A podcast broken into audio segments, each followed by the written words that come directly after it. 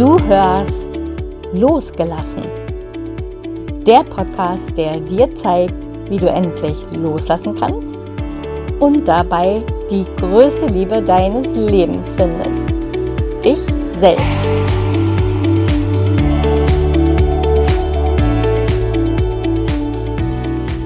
Hallo und willkommen zu einer neuen Folge von Losgelassen, dein Trennungs-Empowerment-Podcast mit mir, Tina Mohaupt. Ich habe mich vor einigen Tagen mit einer lieben Freundin zum Frühstück verabredet und sie hat mir eine Geschichte erzählt, die mich doch sehr nachdenklich gemacht hat, weil sie so bezeichnend ist für viele Frauen nach der Trennung. Und diese Geschichte möchte ich heute mal mit dir teilen. Und damit du die Zusammenhänge besser verstehen kannst, fange ich mal von vorn an. Ein sehr guter Freund meiner Freundin hat sich damals vor acht Jahren von seiner, ja, heute Ex-Freundin getrennt, nach elf Jahren Beziehung. Und diese Beziehung war eigentlich von Anfang an sehr schwierig. Das heißt, sie war eigentlich nie eine wirklich gute Beziehung. Es war auch nie eine besonders harmonische Beziehung. Es gab unheimlich viel Streit. Ja, wie schon erwähnt, äh, dann vor acht Jahren ähm, gab es dann die Trennung. Also der Mann hat sich damals getrennt und ist dann aber auch nach dieser Beziehung sehr, sehr lang allein geblieben, um sich da auch tatsächlich buchstäblich von dieser ganzen Tragödie, von diesen ganzen Strapazen zu erholen. Denn wie gesagt, diese Beziehung war immer sehr, sehr schwierig und ja, er hat am Ende darunter auch sehr stark gelitten. Es gab dann auch gesundheitliche Probleme seinerseits und äh, ja, diese Probleme hat dann eben seine Ex als Zeichen dafür gesehen, dass er ja ohne sie nicht so gut zurechtkommt, dass es ihm ja ohne sie so schlecht geht und das war halt einfach auch nochmal so ein Grund für sie, weiterhin dran festzuhalten. Sie hat sich dann auch sehr um ihn gekümmert, ihn auch sehr stark unterstützt. Wie gesagt, es gab ja da halt auch gesundheitliche Probleme zu der Zeit und ihr eigenes Leben irgendwie auf Standby gesetzt. Also das heißt, sie hielt dran fest, sie hat das gemeinsame Haus behalten, äh, obwohl sie sich das eigentlich alleine nur sehr, sehr schwer leisten konnte. Sie hat halt alles so belassen, wie es war, damit er ganz schnell den Weg eigentlich wieder zurückfindet. Das Problem an der Sache war aber, dass er niemals mehr zurück wollte. Das war für ihn von Anfang an klar. Er hat ja sehr viele Jahre gebraucht, um überhaupt da abzuspringen, um das Ganze überhaupt zu beenden.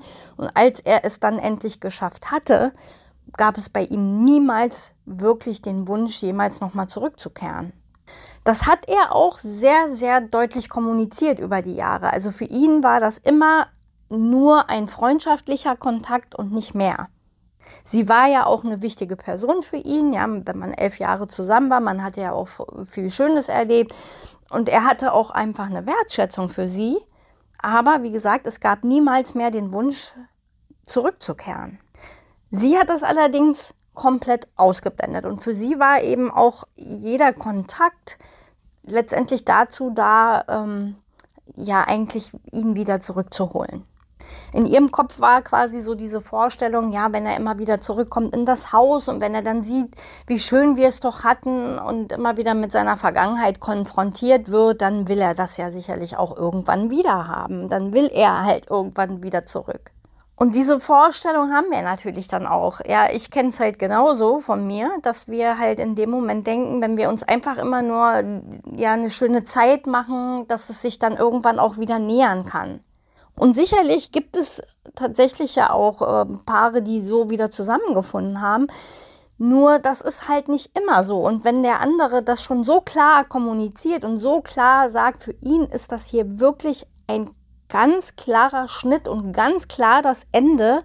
Und alles, was er will, ist eine Freundschaft und mehr nicht. Wenn man das dann für sich nicht annehmen kann, dann macht man sich natürlich selber das Leben unheimlich schwer. Und das ist zum Beispiel auch einer der Gründe, warum ich sage, ohne Kontaktabbruch geht das nicht. Zumindest solange man den Partner noch zurückhaben will, solange die Gefühle noch so stark sind, ja, dass jedes Treffen auch einfach ja letztendlich schmerzhaft ist wir werden dann diese Freundschaft wirklich immer wieder dafür nutzen, den Weg quasi zurückzuebnen. Ja, und das hat sie natürlich auch alles probiert. Für sie existierte nicht, er will nicht mehr zurück, sondern er, er findet schon wieder zurück. Ja, wenn ich dafür sorge, wenn wir eine schöne Zeit haben, dann wird er den Weg zurückfinden. Punkt. Da gab es für sie einfach keine andere Realität.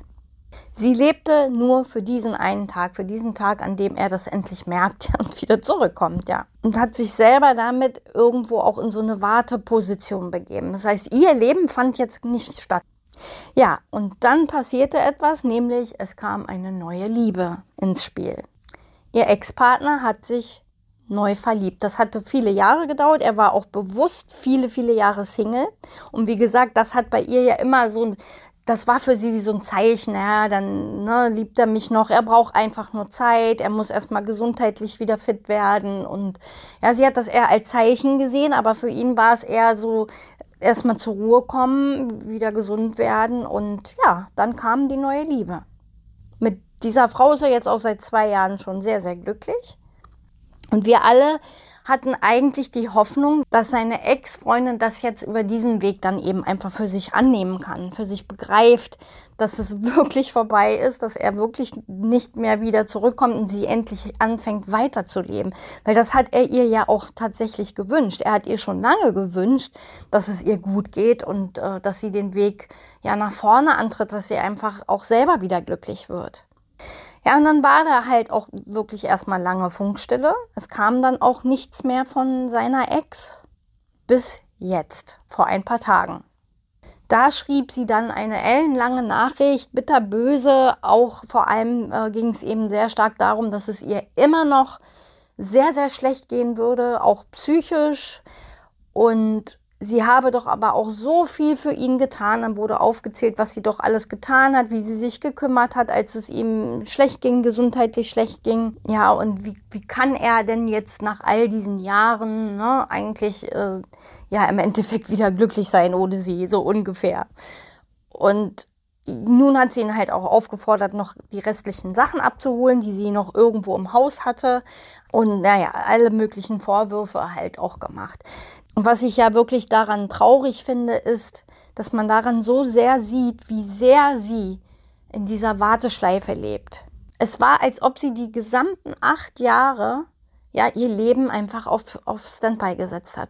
Es ist nichts weiter passiert, als darauf zu warten, dass er endlich zurückkommt. Und dabei gleichzeitig auszublenden, dass er das niemals vorhatte. Und am Ende, acht Jahre später, muss man sich jetzt fragen, wofür? Wofür tut man das? Wofür stellt man sein eigenes Leben auf Standby, setzt sich selbst in die Warteschleife? Nur um an diesen einen Menschen festzuhalten? Was da in Wahrheit passiert ist, du opferst dich selbst. Du opferst dich, du opferst dein Leben, du opferst dein zukünftiges Glück in dieser Warteschleife. Und du kannst dennoch nichts an dieser Situation verändern.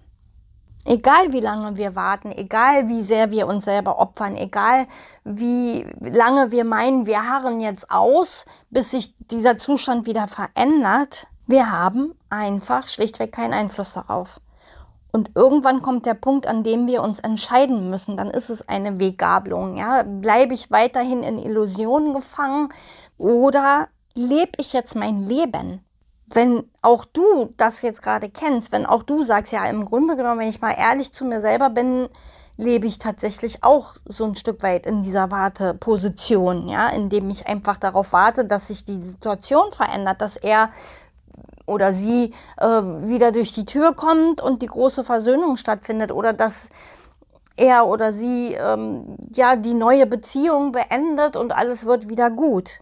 Wenn du das kennst, dann frag dich wirklich, ist es das wert? Ist es das wert, dass du aufhörst zu leben, dass du aufhörst am Leben teilzunehmen?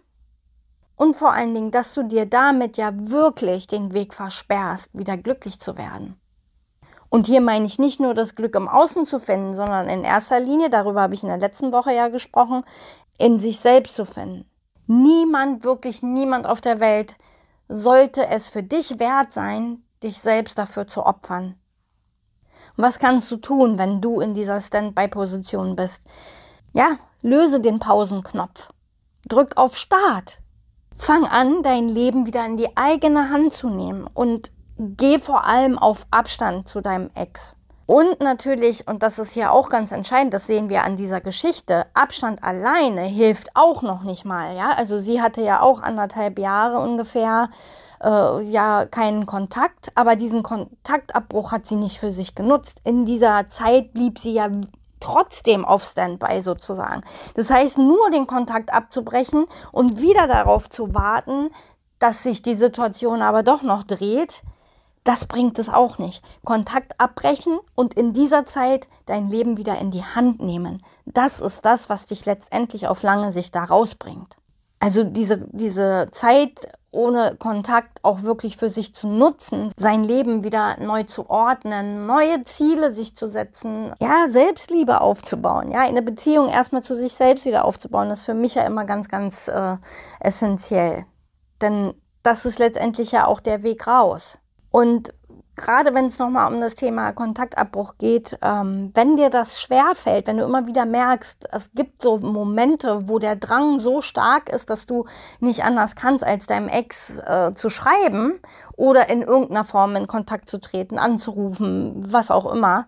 Wir sind da ja oft sehr kreativ. Also wenn dir das wirklich schwer fällt, wenn du merkst, jetzt bist du wieder in so einem Moment, wo der Drang so, so stark ist, ja, dann schau dir gerne mal meine Meditation an. Diese Meditation kann dich dabei unterstützen, den Kontaktabbruch wirklich durchzuziehen. Das heißt, immer dann, wenn du in so einer Akut-Notsituation bist, hilft dir diese Meditation quasi, ja, einfach diesen Drang abzubauen und die Finger vom Telefon zu lassen, vom Handy, vom Social Media, was auch immer. Und das kann ich dir hier einfach nur empfehlen. Und wie gesagt, die Geschichte zeigt ja eben, was passiert, wenn wir da nicht selber rausgehen. Acht Jahre des eigenen Lebens zu verschenken, um am Ende doch einsehen zu müssen, es ist wirklich vorbei. Es ist das Ganze nicht wert. Dein Leben wartet auf dich und es wartet immer etwas Schönes. Es ist immer so. Ich, ich garantiere es dir. Nur wir selber müssen dafür aktiv werden. Das wird nicht von alleine durch die Tür kommen. Ja, und hier geht es auch nicht darum, äh, sich wild durch die Gegend zu daten. Also wie gesagt, ne, es ist der wichtigere Schritt ist erstmal, sich wieder zu sortieren, sich äh, mit sich selber wieder zu verbinden, eine liebevolle Beziehung zu sich selbst aufzubauen und irgendwann aus diesem stabilen Fundament dann eben wieder eine Partnerschaft äh, zu suchen. Aber vorher ist das eher nicht so sinnvoll und zielführend. Ja, ich hoffe, dass dich diese Geschichte ein bisschen inspirieren konnte, nämlich darüber mal nachzudenken, ob du eine von den Frauen sein möchtest, die nach vielen Jahren an dem Punkt steht, zurückblicken zu müssen und zu wissen, ich habe acht Jahre meines Lebens verschenkt. Ich hätte vielleicht schon wieder glücklich verheiratet sein können oder ich wäre vielleicht der superglücklichste Single und würde die Welt bereisen oder was auch immer. Wir verpassen einfach das Leben. Wir verpassen unser Leben und unser Glück, wenn wir an Dingen festhalten, die einfach schon lange nicht mehr da sind. Ich weiß, das klingt hart. Ich weiß, gerade wenn man noch so feststeckt und die Liebe noch sehr groß ist, das sind harte Worte, aber es sind verdammt wahre Worte. Und die sollten dich wirklich nochmal zum Nachdenken bringen, damit dir sowas nicht passiert. In diesem Sinne verabschiede ich mich jetzt von dir und wenn du magst, sei gerne in der nächsten Woche wieder dabei und bis dahin wünsche ich dir alles, alles Liebe. Deine Tina.